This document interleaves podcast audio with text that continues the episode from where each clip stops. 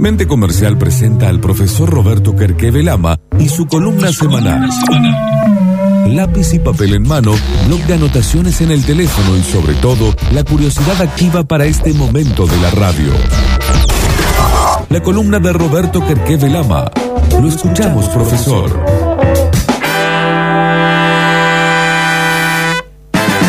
Bueno, y la columna de hoy, eh, dedicada a muchos de los oyentes y, que son dueños, que les toca ser autónomos, monotributistas, que, que se sienten solos y que por ahí no ha llegado una ayuda del Estado y, que eso los tiene con la cabeza pensando en cómo, cómo salir adelante. Eh, queríamos acercarle algunos tips, realmente me parecieron muy buenos. Víctor, te, invito a que, a que tomes nota eh, de, las cosas que genera y, las conclusiones que te va a permitir eh, concluir, de las conclusiones que vas a obtener, puedes escuchar estos tips y estos consejos y los invito a todos a, reflexionarlos. A uno eh, les puede generar una alegría de saber que, esto que recomienda lo tienen y otros lamentablemente lo... No, está bueno para que el que lo tenga también lo, lo refuerce, me parece que son ese tipo de columnas que, que sirven para, para espejar y para recobrar cosas que si uno las tiene, bueno, tener un poco más presente. Que nadie sabía que esto venía. Los agarró mucho más preparados, ¿no? Sí. Y, estos tips tienen... Eh, me, me aguanta, Roberto, que se, se está cortando mucho. Pero, pero no, no hace falta arrancar completamente de nuevo. Yo le hago una marcación. Vale eh, ya eh, yo, me metí en la parte donde se te empezó a cortar y que dije eh, tips que si alguien los tiene, los refuerza y si en algún momento los tuvo, los puede recobrar. Me metí porque se cortaba bastante. Así que si suena bien ahí, lo seguimos desde ese lado. Dale, estamos perfecto. Oh, eso, eso no bárbaro. Así que seguimos cuando quieras. Y la idea sería básicamente empezar esta columna nombrándola por el final y es cuál es el coeficiente de dueño que tiene tu empresa. Coeficiente de dueño. Coeficiente de, dueño, ¿sí? Esto esto es eh, de una empresa que es inglesa, es Mastermind en la, en la página y ellos le llaman Ownership Coefficient, eh, pero el coeficiente de dueño. ¿eh? Entonces, si tuvieras que relevar el coeficiente de dueño, esa es la clave. Para poder entender esto, tendríamos que ir despuntando algunos tips. Y el primer tip a tener en cuenta es, ¿quién va a salir mejor de esta crisis? Mm. ¿El más fuerte? Mm, no. Esta no es una crisis donde el elefante gana, sino que gana la cucaracha. Va a ganar el que mejor se adapte. Acá no va a ser una cuestión de fortaleza, sino aquella persona que sea capaz de manejar aspectos ofensivos y defensivos y poder adaptarse al momento que está pasando eh, el, mundo y la empresa, los mercados y saber leerlo a tiempo. Para eso necesita, por ejemplo, flexibilidad, ¿sí? darse cuenta qué pide sus clientes, qué están pidiendo el mercado y poder transformarse más allá de la caja, ¿sí? salir de, de la caja donde uno piensa exclusivamente y pensar nuevos negocios. Una empresa en China, por ejemplo, que pasó de fabricar carros eléctricos a mascarillas. Y, vendió fortuna de estas mascarillas que se usaban en el día a día en China. Claro. O sea, iba a decir, momento, y salió la oportunidad de mejora, estaba el cliente y, de repente tienen facturación.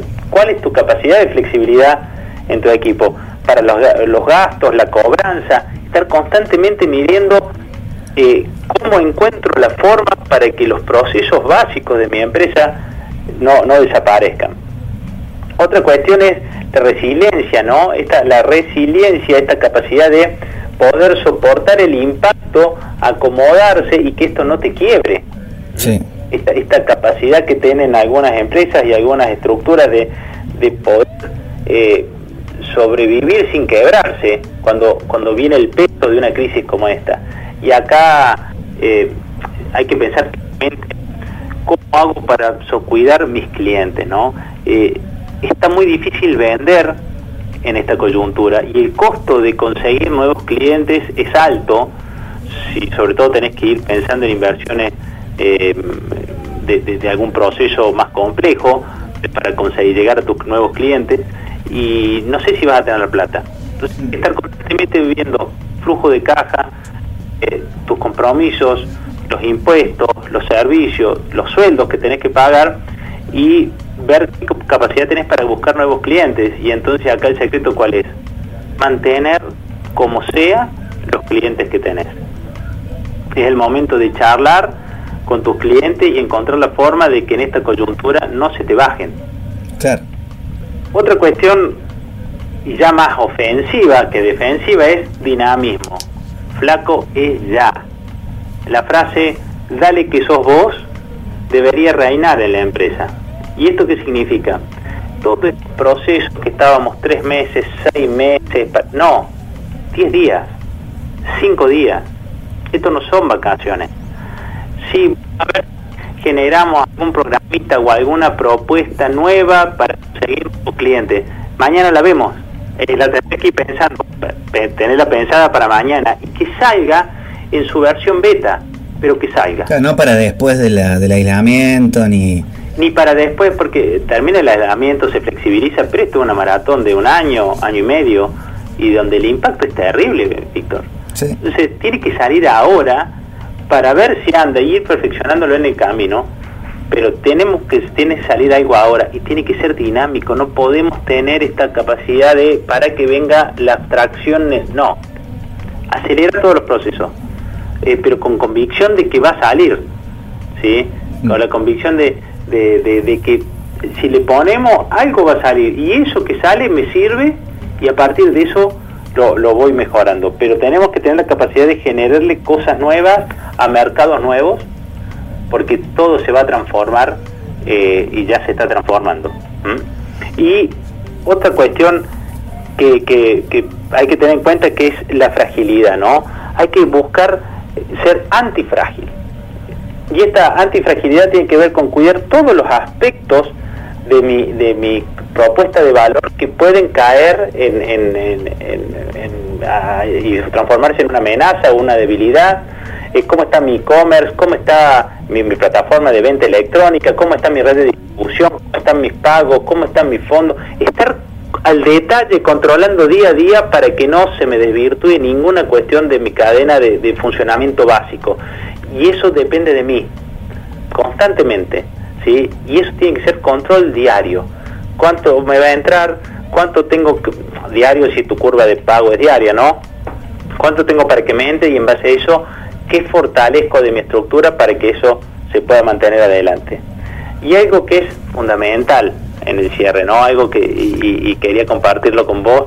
Eh, este es un momento, primero que no son vacaciones, y esto tendría que tenerlo claro todo el mundo. Y segundo, que hay que trabajar el triple para ver si sostenemos el 75% de la facturación. Es demoledor. Tremendo. Es demoledor. Pero ojalá que sea el 75, Víctor.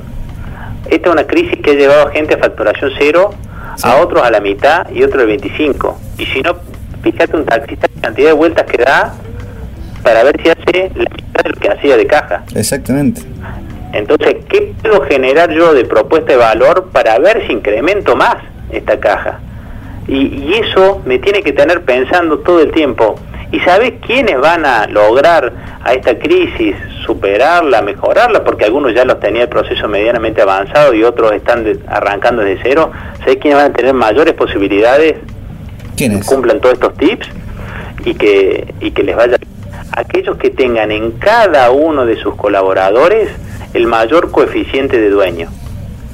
Si vos tenés en tus colaboradores gente que se cree dueña de la empresa, es gente que pensar cómo le ibas a pagar el sueldo mientras ellos estaban en su casa y angustiados porque no sabían si iba a sobrevivir la empresa, estaban generalmente eh, constantemente generando oportunidades, apuntándote negocios, proponiéndote formas nuevas. Acercando ideas. Acercando ideas, acercando clientes. Otros están invadidos por el silencio de la angustia de saber, por un lado, seguirá la empresa, me pagará los sueldos y por otro lado, me voy a quebrar de vuelta, ¿cómo hago para pagar? Liquido ahorros y eso pertenece a otro paradigma, ¿sí? que seguramente quedará con el marco de pasado, de fracaso, y estarán otros que esto los tiene pensando, activos, generando nuevos canales y viendo, yendo de frente hacia algo que va a ser totalmente nuevo. Es, es, son estas columnas que algunos los agarran en una situación de decir, mira, ni yo que soy dueño tengo coeficiente de dueño, y eso es triste, porque algunos ni siquiera sienten orgullo por su empresa, y eso yo doy fe que conozco muchos que están presos en su empresa, y otros eh, que saben que no tienen un colaborador que esté a la altura, y no tienen con quién hablar y despuntar una idea dentro de la empresa, tienen que salir a buscarlo afuera. Y, y si sos del primer caso, que estás dueño, que estás preso en tu empresa, anímate a fantasear con la posibilidad que esta crisis se lleve esa empresa. Eh, ni más ni menos. Sí, porque probablemente necesitabas que desde afuera venga algo que te, te, saque de esta estructura y te permita mantenerte vivo de vuelta, ¿viste? Decir, bueno, listo, esta empresa pertenece al paradigma antiguo y, no tengo con qué afrontar el paradigma nuevo. Bueno, vuelve a crear y vuelve a conectarte con ese pibe, con esa piba, con ese emprendedor, esa emprendedora que tenía la pasión y el fuego que te mantenía vivo y que tiene que ver con esa sensación de qué viene, qué sigue. El dale que sos Dale que somos. Excelente, Roberto. Excelente la columna. Va a estar en nuestras redes sociales, en, nuestras plataformas de podcast, en Spotify, Redes Sucesos Podcast, en, eh, en, Tune, en TuneIn, en todas las plataformas para podcasters. Eh, va a estar para que la escuchen y repite fin de semana acá en la radio.